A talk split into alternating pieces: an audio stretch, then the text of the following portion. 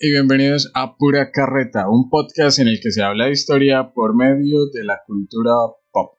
El día de hoy, como es costumbre, nos acompaña Juan alias La Momia Aguilar desde los rincones más recónditos del Valle de los Muertos, o como le dicen por acá, Girón. ¿Qué más, Juancho? ¿Qué tal, gente? ¿Qué hubo, Cristian? ¿Cómo vamos? Hoy amanecimos graciositos, ¿no? Amanecimos no, nos estamos acostando, trasnochando graciositos. Es el sueño y un poco de hambre, tal vez. Epa, pues. Oiga, pero estamos muy, muy egipcios, ¿no? Mucha referencia hacia la arena, pero no la playa. Mucho sol, mucho, mucha momia, ¿no? Como dicen. Un placer, eh, sí señor Juancho, desde el Valle de los Muertos de Santander, en este carretazo número 38. Bienvenidos a ustedes, nuestros queridos oyentes, a este episodio muy especial que como señala eh, Juancho, abre eh, la puerta del más allá, abre la entrada, abre la entrada, sí, qué imbécil. Abre la entrada, muy bien. No, sí, el sueño, sí, un poco imbéciles a esta hora. De nuestro mini especial sobre Egipto. Eh, y antes de mencionar qué película vamos a, a estar analizando el día de hoy, hemos de mencionar que este mini especial surge como, pues desde un sentimiento de, ¿cómo llamarlo? ¿Culpa? ¿O desazón que tuvimos en la primera temporada, Juancho recordará, y ustedes, nuestros queridos oyentes, también muy seguramente lo harán. Nuestro segundo episodio en el podcast hace ya más de un año se lo dedicamos a una película como La momia, pero La momia de Tom Cruise, que es un absoluto y rotundo desastre, una porquería, como está diciendo Juan. Entonces, eh, nosotros sentimos que precisamente Egipto es uno de los clichés y uno de los mayores atractivos para la gente que como Juan o como, como este servidor estudia historia y para quienes no lo estudian también obviamente es sumamente llamativo.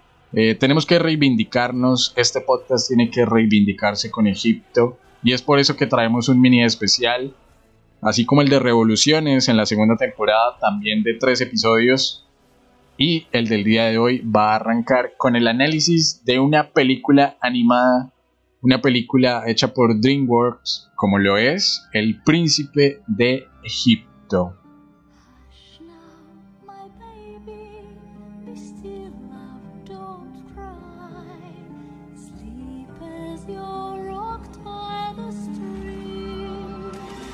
Rescued from a river. Come, Ramesses. We will show Pharaoh your new baby brother. Moses.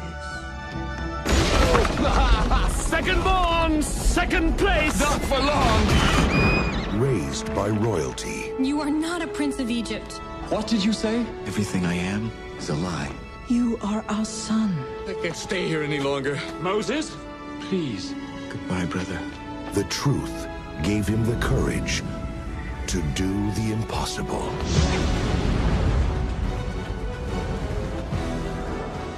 Abandon this futile mission, Moses.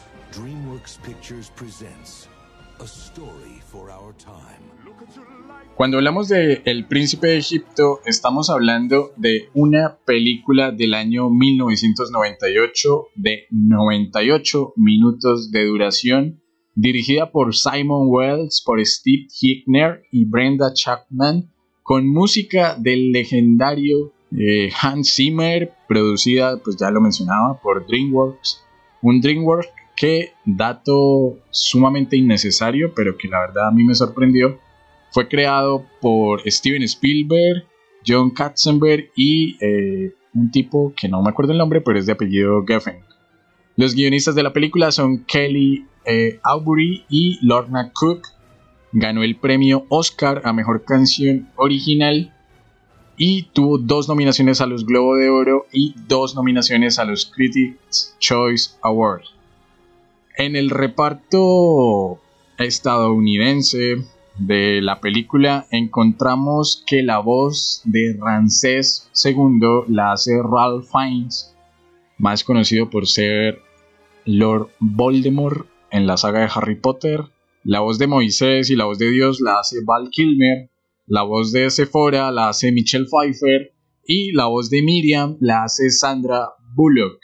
Entonces, señor Juancho, arranquemos con el análisis, eh, con esta paleografía de jeroglíficos que nos plantea el reto de una película animada de nuevo en el podcast sobre un país y una civilización que me atrevería a decir ambos, pues le tenemos un cariño muy grande.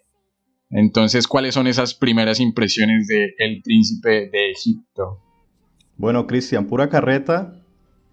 Tenía una deuda con Egipto porque para los que no la hayan escuchado, por favor, no vayan a escucharla. O vayan y nos dejan la reproducción, pero no escuchen nada. Ese análisis que le hicimos a la película de Tom Cruise y la momia mm, quedó bastante fea, fea, fea, en el sentido no de análisis, sino la película nos daba tantos atributos que sí nos da el príncipe de Egipto, que toma, que toca rescatar, que el príncipe de Egipto tiene una connotación o una orientación, pues, bíblica.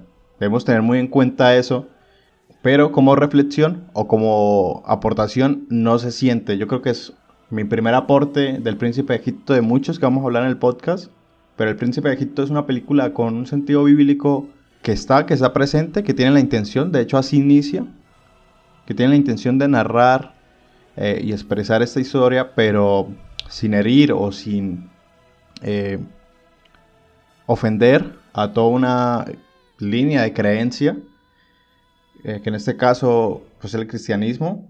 entonces es una película muy, muy interesante para analizar en pura carreta y para hablar sobre pues la civilización egipcia, que como bien ya lo dijo Cristian, vamos a iniciar con esta película, pero vamos a tener otras dos para terminar nuestro mini especial, porque es una civilización que todos tenemos en la cabeza, todos hemos escuchado sobre ella, sean historiadores o no, eh, tenemos muchas referencias, muchos clichés, y vamos acá a echar carretas sobre Egipto y pues en este caso sobre Cuestiones un poco de creencias, Cristian. Temas delicados. ¿Se sabe, señor?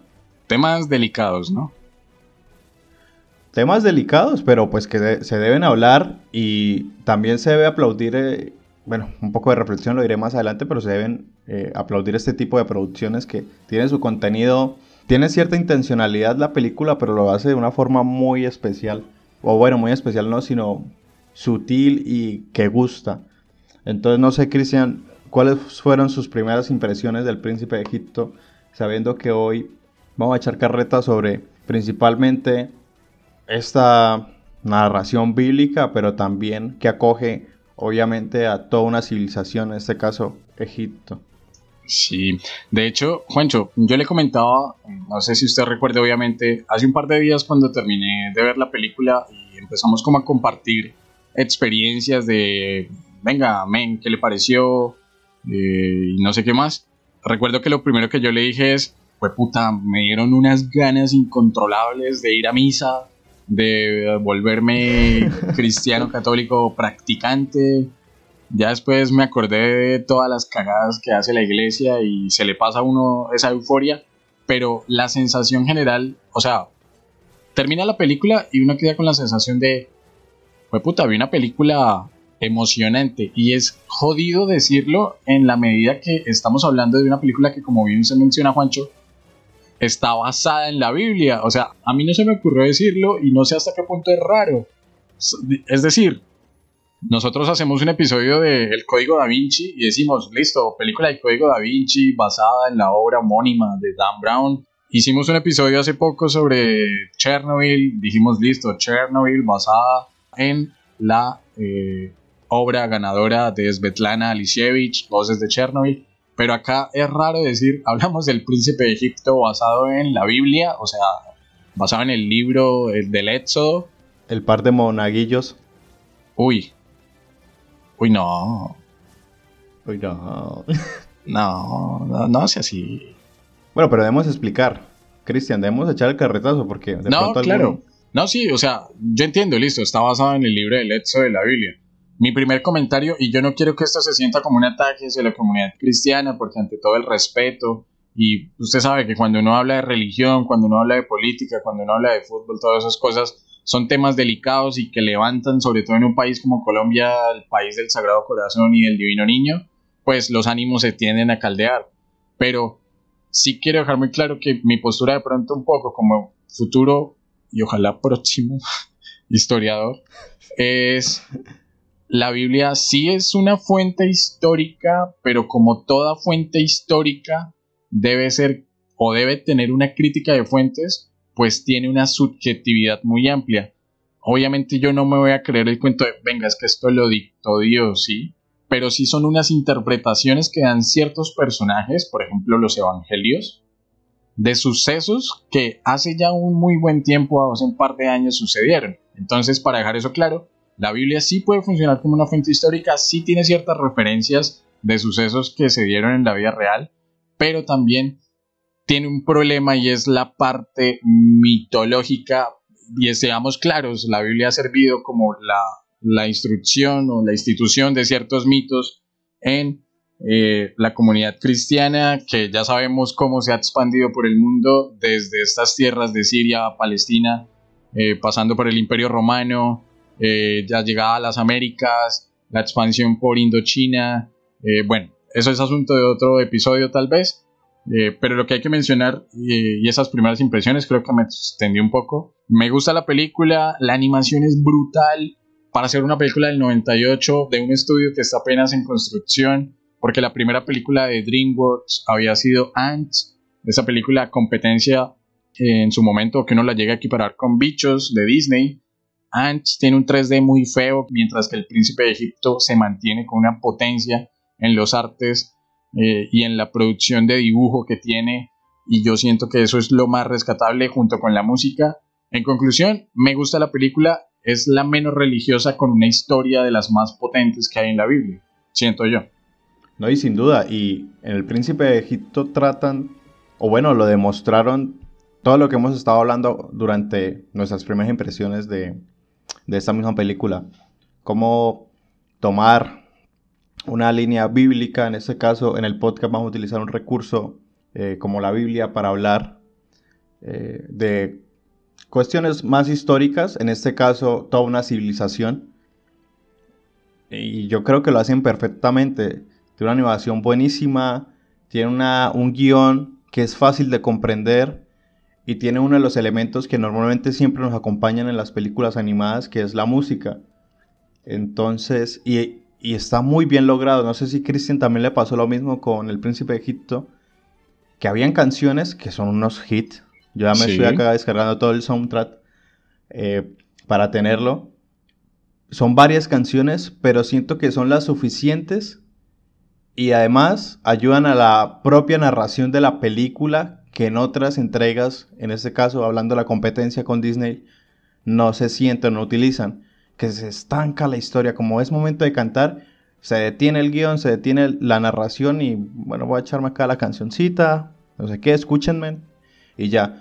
El príncipe de Persia, el príncipe de Persia, sí señores, cómo no. Sí, señor, cómo número no. 39, el príncipe de Persia. Hablamos de la historia. Dos por uno. En el príncipe de Egipto se, se- Pronto, el príncipe de Persia. Anótemelo ahí, Cristian. Obvio, sí, ya corriendo. Uy, puta con gallo y todo. Epa. eh, utiliza el recurso de la canción para seguirnos mostrando partes de la historia. Y yo creo que es un elemento que sirve, que funciona, que lo ejecutaron y pues fue bien visto. Y pues también nos demuestra que es una película relativamente corta. Uno cuando la empieza, la termina en menos de nada. Y no estoy diciendo que por ser corta no se entretenía much- eh, ni mucho menos. Gracias a ese recurso se hace fácil de ver y, de disfrutar. Sí, a mí me gustaría mencionar sobre esa parte de la música, Juancho, ya que usted está, eh, ya que usted está tocando el tema, eh, guiño, guiño. Hans Zimmer, a ver, si uno le dice Hans Zimmer, uno no lo reconoce por la música del Príncipe de Egipto, uno lo reconoce por la música de Gladiador, de Piratas del Caribe, del Caballero de la Noche, de Batman. Yo me sorprendí de hecho muchísimo cuando, cuando me enteré, un poco revisando, reseñando la ficha técnica de que la había hecho él. Pero se nota muchísimo porque es, y, y creo que para complementar un poco lo que usted dice, es un polo opuesto a todo lo que hace Disney sí siento que las películas animadas, no sé, deben tener el gancho de la música, de ser películas musicales. Pero, pero lo interesante es que no derivan tanto en el sentimentalismo disneycístico, si podríamos decirle así, y se va un poco más hacia la épica. De hecho, la película empieza muy fuerte, parce. No, no sé si usted recuerda esa secuencia inicial en la que pasan de mostrarnos un sol abrasador, es un terreno súper caliente como tiende a ser obviamente este, esta región de Egipto para encontrarnos con literal no romantizar la, la civilización egipcia sino mostrarnos su sistema esclavista que es también una de las cosas de las que vamos a hablar hoy. Sistema esclavista que está documentado no se sabe tanto si hacia los hebreos pero por ejemplo sí hacia eh, los Itzos entonces empieza muy fuerte esa secuencia inicial es brutal y la música a lo largo de la película, yo estoy totalmente de acuerdo con usted, es un plus y, no resta, o sea, no busca como generar, uno no sale tarareando la música como un eh, Let It Go de Frozen, por ejemplo, al final, pero sí queda esa sensación de mierda, la película me ayudó a entrar en, en el ambiente que está pretendiendo crear precisamente a la par. De hecho, ya estamos acá tocando eh, temas históricos. La película inicia con tres momentos, ya lo, dijo Christian, bueno, lo hizo Christian. Nos muestran prácticamente lo que pues es una evidencia ya demostrada, el esclavismo que sostuvo todo el poderío que tuvo Egipto. Y lo otro es eso, nos muestra esa civilización gigantesca sostenida por toda esta cantidad de personas trabajando eh, pueden explotar, obviamente. Y lo tercero, pues ya nos muestran a los primeros protagonistas, en este caso los hermanos eh, Moisés y, bueno, los supuestos, ¿no? Y Rancés. Y la contraparte rápida también de la historia de cómo Moisés llega a la élite o a las grandes eslabones, últimos eslabones, perdón, principales eslabones de toda esta civilización egipcia, que son los faraones. Entonces es bastante interesante que en la primera canción, los primeros cinco minutos, amigos, está ubicado acá, espacialmente, pasó esto, ya hay dos hermanos y empieza la película súper, súper, súper rápido. Sí, eh, Juancho mencionaba ahorita, ¿no? Como, bueno, dos hermanos, dos posibles hermanos, Rancés, Rancés II y Moisés. Ah, es algo de lo que vamos a hablar un poquito más adelante hay algo que a mí me gusta, Juancho, durante toda la película y tiene que ver, o bueno, se deriva de precisamente la animación y el tipo de dibujo que están eh, haciendo para recrear esta historia bíblica del Éxodo. Se nota demasiado y es algo que a mí me impacta que cuando estamos acercándonos o cuando nos están mostrando la parte egipcia, la parte del imperio egipcio, el dibujo tiende a ser monumental, el dibujo tiende a ser eh, pues no digo exagerado, pero sí monumental. Eh, y a recrear todas estas construcciones, pirámides, eh, esfinges, eh, toda la arquitectura egipcia es gigante, mientras que cuando nos vamos a conocer precisamente a, a este pueblo hebreo, a estas tribus que estaban en el desierto, es un ambiente mucho más pequeño, más ligero, más íntimo, que contrasta muchísimo. Por ejemplo, y aquí vamos a ir saltando, ¿no? Pues a ver, si no saben cuál es la historia de spoiler, Moisés, plagas, mandamientos, pues no digo que deberían saberlo, pueden no saberlo, pueden no ser cristianos, no ser católicos, obviamente. Pero el, el asunto es, cuando hacen estas transiciones, a mí me parece muy cool, porque tenemos un poderío que solo con la imagen no hace falta encontrarnos con, los, eh, las voces o los personajes principales o secundarios sino el fondo, y, es algo que me gusta mucho, creo que juega con un fondo en diferentes profundidades, como un primer plano, un segundo y un tercero, que le dan una sensación, una sensación chévere. A la vista me parece muy agradable. También el contraste entre, entre colores, siento que es, es divertido de ver. Hay algunas escenas con las que no me termina de, convencer, como por ejemplo ciertos, usos del 3D, un 3D que estaba empezando pero, pero en lo general me, parece muy cool. Y, no sé, Juancho, si tenga algún comentario más sobre la parte técnica de la película o empezamos a hablar de nuestros dos protagonistas, de Ramsés II y de Moisés. Pues Cristian, otro detalle técnico, no sé, de pronto me gustaría hablar más adelante, de pronto para dar la calificación, que es uno de los de mis guiños que le va a dar muchos puntos positivos al príncipe de Egipto es la cantidad de formas que nos muestran al momento de dibujar. En este caso, sí, es una animación tradicional, la que siempre estamos acostumbrados, pero también tratan de utilizar como un 3D en algunas escenas de los jeroglíficos y también cuando Moisés, spoiler, que todos sabemos, abre las aguas eh, del mar entonces siento que está muy bien logrado, es un 3D para la época, está buenísimo. De hecho, yo creo varias series animadas, mm, algunos no logran mm, ese, ese resultado bien logrado. Entonces, que no, no es chocante, porque muchas veces cuando uno está viendo animación 2D y le meten ahí un 3D, uno dice, no, pero ¿por qué lo meten? Y la respuesta, amigos, es por tiempos, para resumirlo. Pero cuando tratan de hacer esa mezcla, que igual no tienen tanto tiempo, pero utilizan los dos recursos para hacer óptimo su trabajo, entregarlo a tiempo, pero también para que no se vea tan feo, y hacen ese tipo de mezcla de 2D con 3D, que a veces es eh, uno no puede, no lo puede como comparar, pero tampoco lo, lo logra, o sea, es muy sutil, logran esa sutileza que a, que a mí me encanta, que son muy bien hechas, entonces puntos para, en ese sentido técnico, para los de DreamWorks. Ok, perfecto. Como dato curioso, hay que mencionar, eh, y le decía a Juancho antes de, empezar la grabación, extra micrófono, que un castigo en DreamWorks en estos años, y es que la gente que, que no era, digamos, de alguna u otra forma competente para lo que exigía hacer esta película para ser el príncipe de Egipto, se le enviaba a otra película que estaba en, temprana producción, bueno, preproducción, como lo era Shrek. Ese era el castigo para, para la, los integrantes de, DreamWorks que no trabajaran al ritmo que necesitaban. Terminaron trabajando en Shrek y ya todos sabemos qué pasó con Shrek. Entonces se siente raro decir Shrek muchas veces. Shrek, Shrek, Shrek.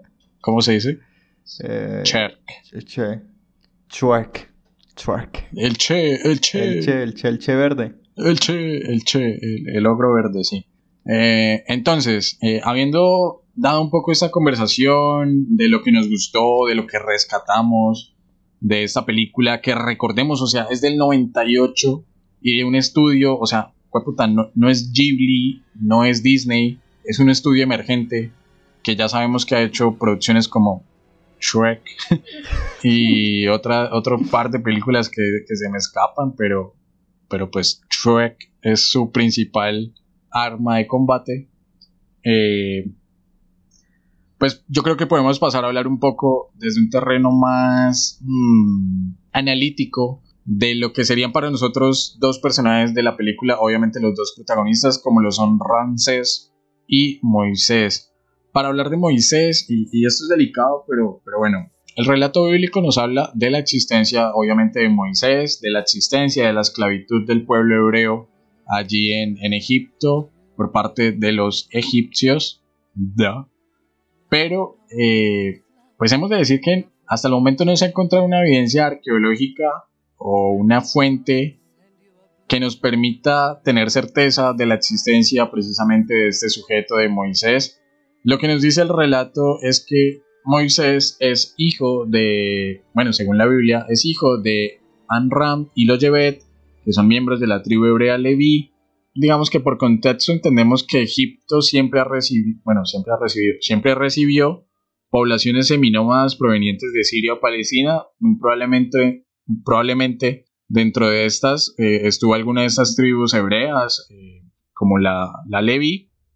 Lo, lo, difícil es que la primera mención de los hebreos que se tiene, de la que se tiene registro en Egipto, data del año 5 del reinado del faraón Merentab, que curiosamente es hijo de Ramsés, de II, cuyo periodo de, reinado como faraón fue de 1212 a 1202 a.C. Esta mención se da porque Merentab conquista algunas ciudades de, esta zona que de forma polémica y, sesgada hoy conocemos como Israel, ciudades como, como Ascalón y Yeser. Eh, también hemos de mencionar lo que decíamos de la Biblia, o sea, es una historia que se escribe a posteriori y no en tiempo real. Probablemente la historia de Moisés fue escrita entre el siglo VII y VI antes de Cristo. También es, curioso y es eh, un aspecto a señalar que en la Biblia solo se eh, refieren al faraón como el faraón, o sea, no hacen mención explícita de qué faraón fue, pero digamos que se ha llegado como a ubicar precisamente el relato de Moisés en el tránsito de tres faraones, el primero, Seti I, luego Ramsés II y por último Merentab.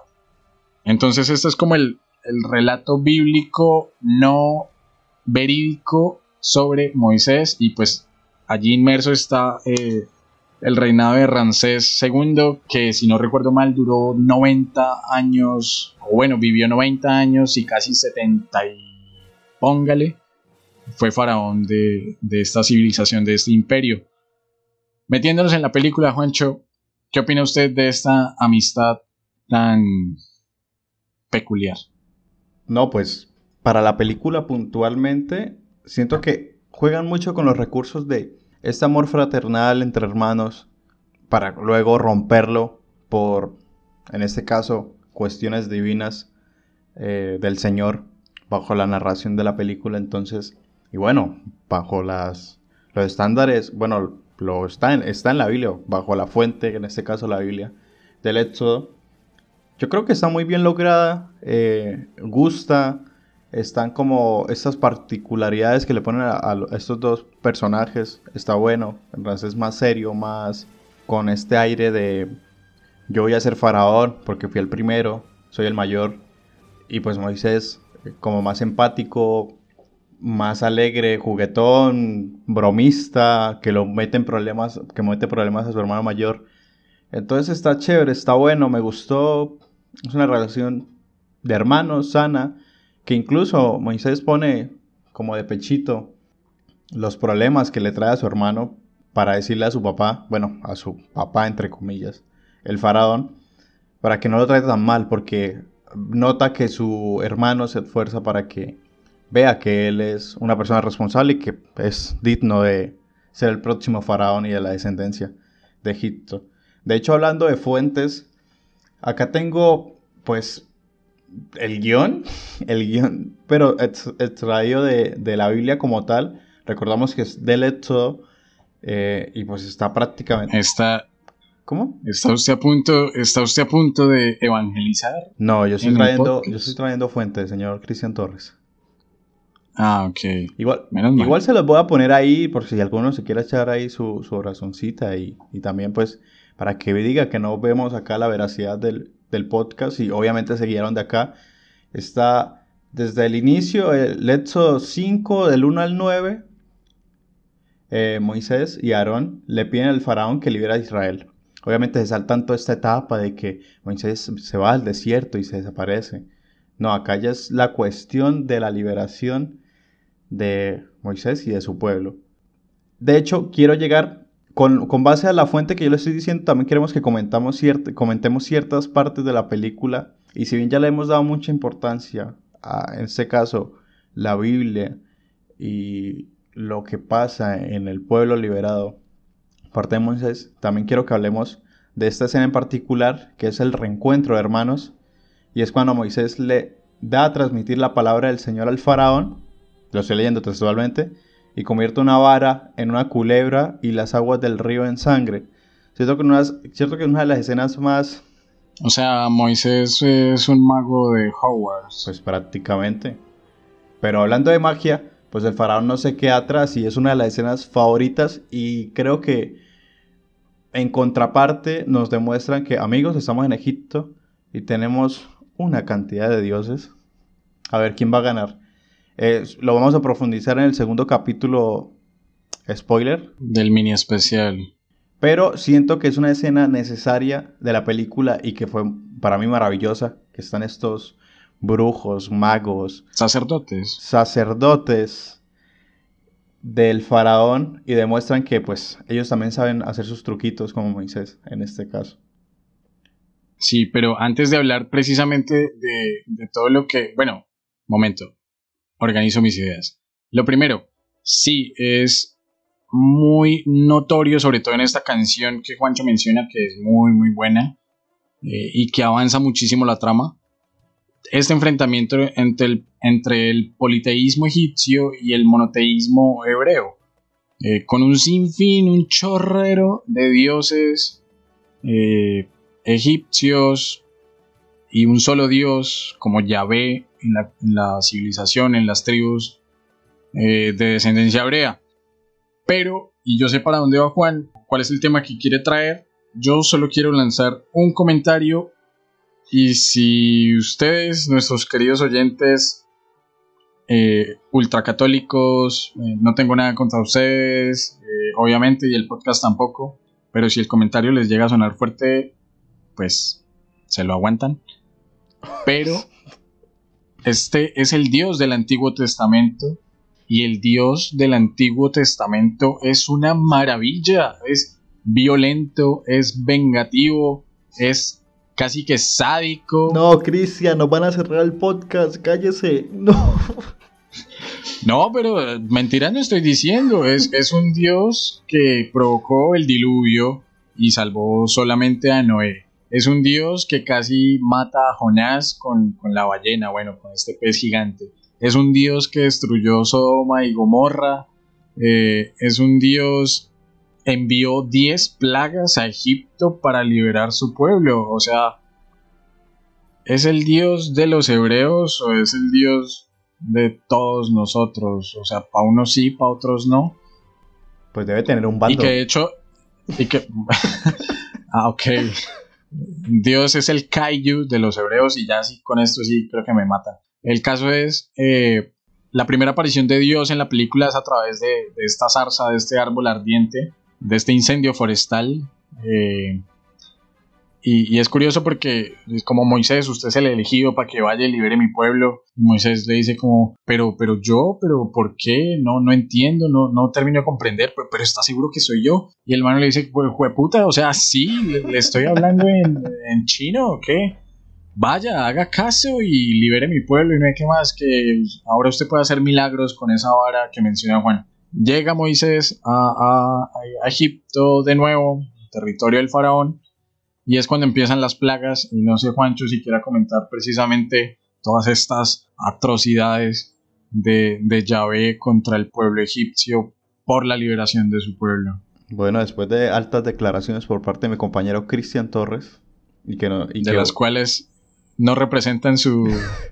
no, no, representan mi postura ante el cristianismo. Y siendo este el último capítulo de Pura Carreta Podcast, porque no lo van a cerrar. Ah.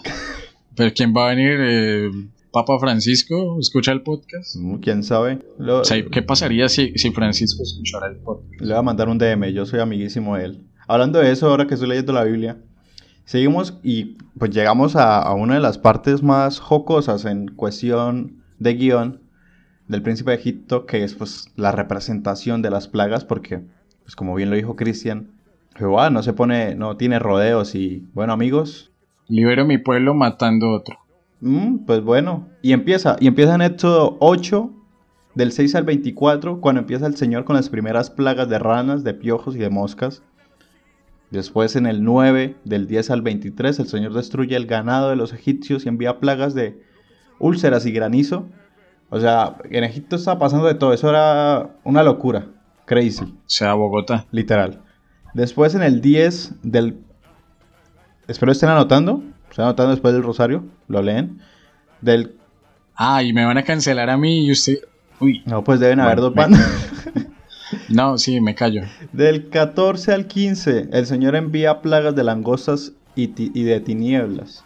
No sé a qué se refiere, pero toca analizar. O sea, Electricaribe cortó la luz. Y ¿Me callo? llegamos a una de las escenas. Y bueno, quiero hacer acá un paréntesis. Todas estas plagas eh, que mandó Dios al pueblo egipcio eh, son representadas otra vez. Volvemos al recurso de la música bien logrado y que hace que la narrativa no pare, sino que por el contrario avance mucho más por medio de una canción y demostrando rápidamente las plagas, porque si no, en cuándo son 10 y, y cuándo van a terminar de mostrarlas una por una. Puntico ahí para la película. Llegamos a una de las escenas más fuertes de que Moisés le dice, bueno, mi hermano, medio hermano, eh, ya paremos esto porque estamos sufriendo los dos, sobre todo ustedes. Y pues bueno, acá mi Dios ganó, ¿no?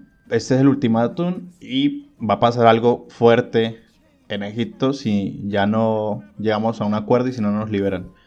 Y es en el Éxodo 11.5, una de las escenas también muy buenas que también manifiestan de otra manera a Dios. Creo que Cristian antes de grabar este capítulo hablamos sobre lo complicado que es en cualquier ámbito, en el cine o so- sobre todo en el cine en la animación es el reflejo de, de Dios, de la esencia, de la representación de Dios. Entonces es complicado y acá en el Príncipe de Egipto eh, está muy, o sea, gráficamente y con la música y mezclada con su animación está muy bien hecho y de por sí es una escena fuerte porque va pasando ahí el paseo de la muerte. Señores, No sé, hijo de puta, ¿cómo le va a decir así?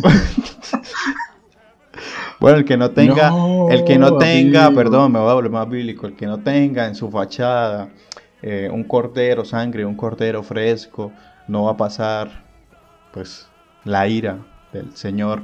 Morirá los- su primogénito. Exactamente. Y pues, murió, en este caso, el hijo de Ramsés. Y dijo, bueno, mi querido hermano, creo que ya Lárguese. fue suficiente. Lárguese, coja sus corotos y lárguese acá que no lo quiero ver. Y no sé, quería hacer como esas dos aclaraciones, trayendo la fuente de las manifestaciones de las plagas, demostrando también lo que dijo Cristian, que pues es una representación de Dios. Pues amigos, acá no tenemos rodeos, si toca matarnos los mato, ¿sí? Y son escenas para hacer una animación fuertes, bien logradas, y para hacer tantas, o sea, en cantidad que son 10, por medio de una canción, buenísimo, punticos ahí para el príncipe de Egipto. Y llegamos a uno de los puntos cum- eh, finales de la película y de esta, claro que sí, eh, historia bíblica. La sí, por supuesto, pero, salida de- pero... Perdón, Juancho, lo interrumpo, pero antes de, de pasar precisamente a, ese- a esa última parte de la película, eh, y en aras acá de aportarle un poco a la discusión jocosa que siempre hay en el podcast, a mí me gustaría que, que diéramos cuál sería, o sea, puta, este, este podcast es lo más blasfemo del mundo. ¿Cuál sería, eh, si usted es Dios? Ok, y usted está pasando su ojo omnipotente por todo el mundo, pero justo en este momento se detuvo en Colombia, en la Colombia del 2021, en esta situación que estamos atravesando. ¿Cuál es la plaga? Solamente una. ¿más? ¿Cuál es esa plaga? No. Bueno, ya. Colo- sí, pasa y dice como, no, bueno, ya. Pero ¿cuál sería esa plaga que usted enviaría al país, a Colombia, ahorita en pleno 2020? Y no se puede decir Iván Duque. Me la quitó. Bueno, no sé, algo que les afecte a los colombianos. Pues me iría por la fácil, pero yo creo que en cualquier nacionalidad se desmorona todo el mundo. Les quitaré el internet. pero No. para hacerlo más, más acá, más criollo, Más- más, criollo. Más local. Mm, a ver, a ver qué. Les quitaría el tinto a los colombianos. Se desploma la energía de todos. No, no, no, no, no, no, no, la cantidad de accidentes, la gente dormida, parciales en ceros. No. O sea, usted quita el café. Mejor quite todo el café ya. Sí, lo quito, ya. A ver cómo lo hacen. ¿Cómo se despiertan mis colombianos? Con coca. Siguiente. Ya, entonces. Cristiano, para cerrar esto. El siguiente, eh, usted tranquilo, que este país lo sostiene el narcotráfico. Entonces, eh, y las cirugías estéticas. Ajá. Segundo, yo, ¿cuál sería esa plaga que yo instauraría en Colombia? Yo haría dos cosas. Una, elimino todos los cultivos de arroz del país. No, que vamos a comer. Y ahí se destruye, literalmente se destruye toda la dieta de Colombia. Y segundo, elimino el fútbol. Bueno, pero no mentiras, iba a decir, no, este capítulo es más funados que... bueno, eh, entonces ahora sí, Juancho, después de nuestras plagas, vámonos con esta parte final de la película y es... ¿Lo dejo a usted continuar? Pues ya, es como el camino abierto para el pueblo hebreo, ya como estamos cansados, ábranse. Es una escena bonita, también lo acompañan con una canción y guiño, no habíamos hablado de hecho no habíamos hablado sobre este dato de por sí, y es que en la película hay fragmentos en otro idioma. La verdad, les debo la tarea, no investigué en qué están hablando, supongo que en hebreo, mm, porque pues yo me la vi en idioma original, creo que también en inglés, Christian.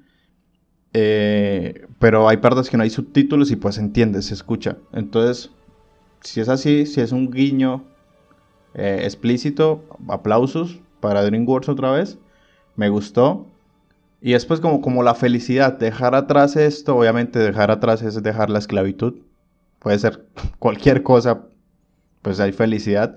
Pero también hay rostros de nervios, de, de miedo constante y de impresión, como en serio, en algún momento íbamos a poder salir de este infierno.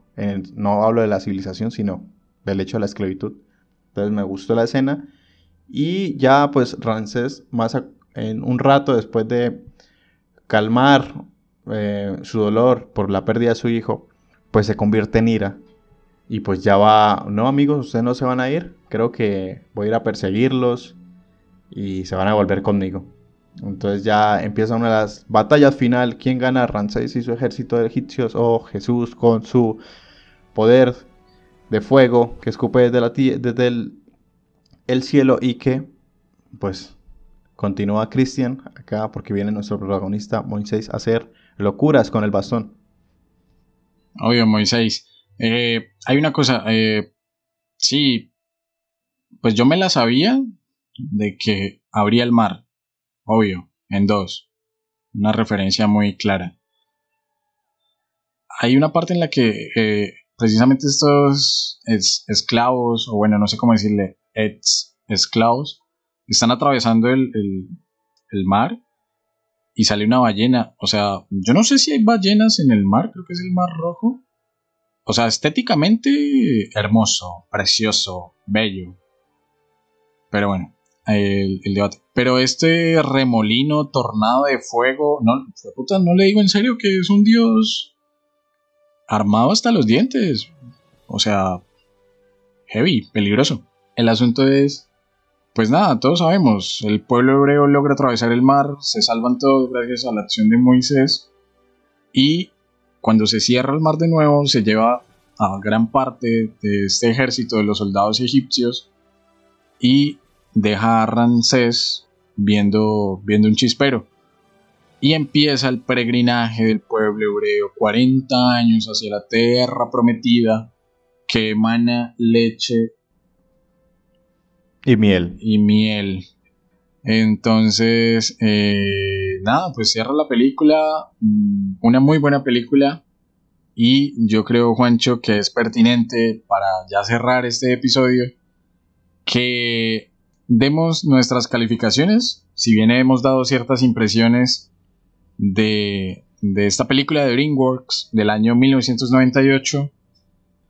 Juancho, entonces, para despedirnos ya de 0 a 5, como es costumbre en el podcast, ¿cuántas plagas le da su merced a El Príncipe de Egipto.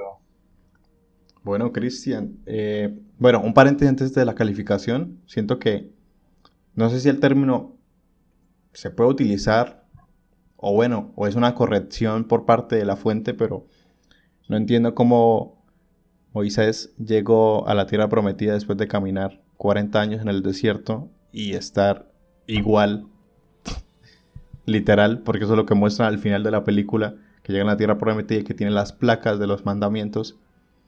Eh, pero como si nada, ya habían pasado 40 años, entonces no entiendo. Ahí qué pasó DreamWorks, qué pasó con esa referencia. Ahí el Papa estaría bravo. Solo les digo eso. No, es que es que cuando iban como en el año 20, antes de encontrar la tierra prometida, encontraron la fuente de la tierra Pero igual 20 años.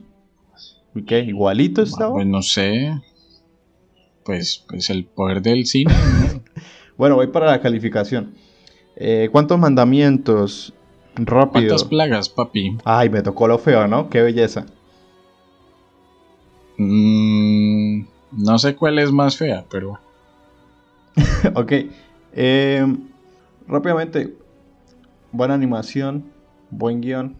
Cortica de ver. Entretenida. Buena música. Para el podcast, pues nos dio el capítulo más funable de todos. Eso nos pasa por grabar tan cansados, Cristian y tan tarde. Una puta. Pero, no sé, a mí me gustó mucho. Yo le voy a poner un 4-5 por todos esos elementos eh, y por esa conversación que tuvimos al inicio sobre, bueno, qué se puede historiar, qué tipo de fuentes y que todo se debe mm, contrastar. Debe tener un, un, análisis histórico, sea la fuente que sea. Entonces, le voy a poner un 4-5 por todos esos elementos al príncipe de Egipto.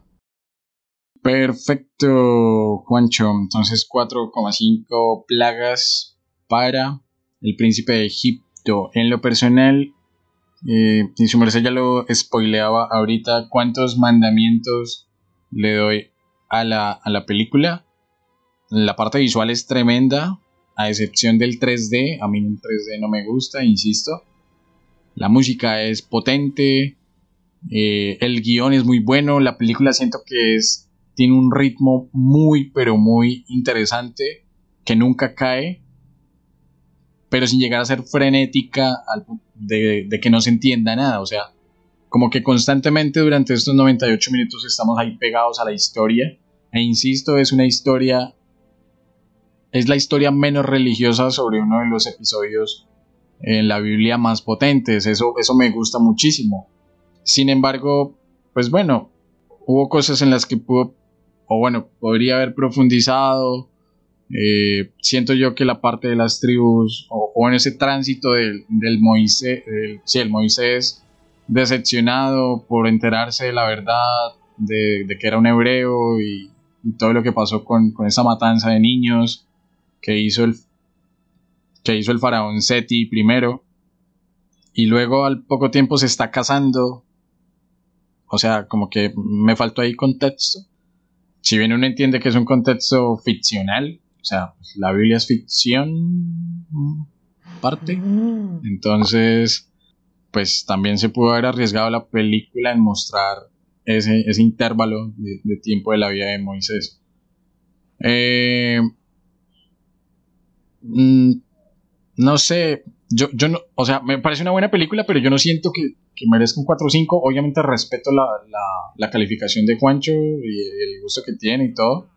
Pero para mí se lleva apenas un 4. O sea, no sé por qué. Pero yo, pues, su merced me dice Príncipe de Egipto 0 a 5 y lo primero que pensé fue un 4. Entonces, para mí son 4 mandamientos que sumados con, los 4, con las 4,5 plagas que le da Juan, nos da un total de 4,3 eh, Plagas y Mandamientos para El Príncipe de Egipto, esta película de DreamWorks del año 1998 que pueden encontrar en Netflix. Eh, la banda sonora está buena, todo está muy cool para que la puedan ver. Eh, y con esto nos despedimos, Juancho, de este primer episodio del mini especial sobre Egipto. Recordándoles a ustedes, nuestros queridos oyentes, si llegaron hasta acá, que en el segundo episodio de este mini especial Vamos a estar hablando sobre todo el panteón, bueno, todo es muy ambicioso, pero sobre el panteón egipcio eh, y esta religión politeísta que había allí durante gran parte de su existencia como civilización e imperio, eh, por medio de la película Dioses de Egipto para que estén pendientes y sigan ahí juiciosos acompañándonos, eh, acompañando este podcast de historia hecho con mucho cariño desde Bucaramanga y el Valle de los Muertos. Entonces, Juancho, nos vamos. Nos vamos, Cristian. Voy a tener en cuenta eso del baño, el bañe, el bañe. El bañe, el bañe, el bañe, el muerto. Vea, para ser más funado, ¿se sabe un, un chiste así de, de James Rodríguez? Eh, ¿No? eh, eh, eh, no. No. No, no me lo sé. No, no, no, no, ya, olvídalo. No, corta, Cristian, iba a hacer un chiste, pero no, corta, corta, voy a saludarlo otra vez. Obvio, sí, cuente con que voy a hacer ese corte. Por supuesto. Listo, Cristian, no, pues emocionados a todos los que llegaron hasta acá en el podcast. eh, mil gracias. Acá desde Bucaramanga. Pero Cristian no me va a decir que es de Bucaramanga, sino es de Girón City. Girón City, municipio bonito, icónico. Y tradición nacional e internacional por sus piedras empedradas. Su. Sus piedras empedradas, Esa, eso, sus, sus vías empedradas Claro. y su arquitectura colonial los recibe eh, a todos visitantes y turistas. Y ya, antes de seguir echando carretas sobre mi municipio, Pero espere, Girón también la hicieron por. ¿La, la- la hicieron los esclavos? ah, ¿cómo? No.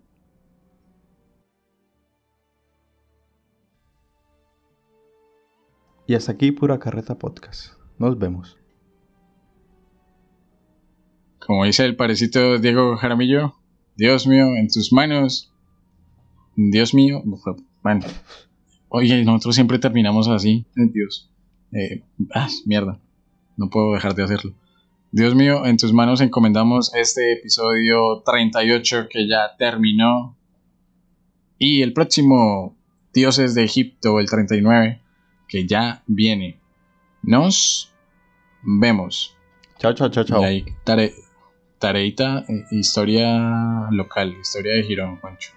Obviamente, obviamente.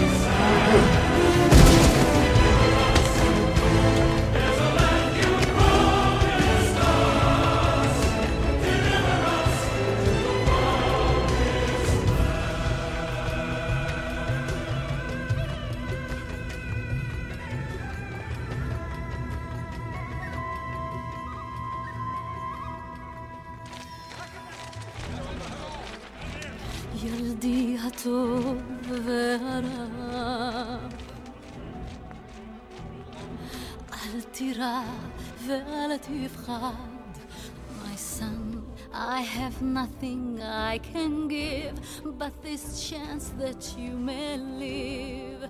I pray we'll be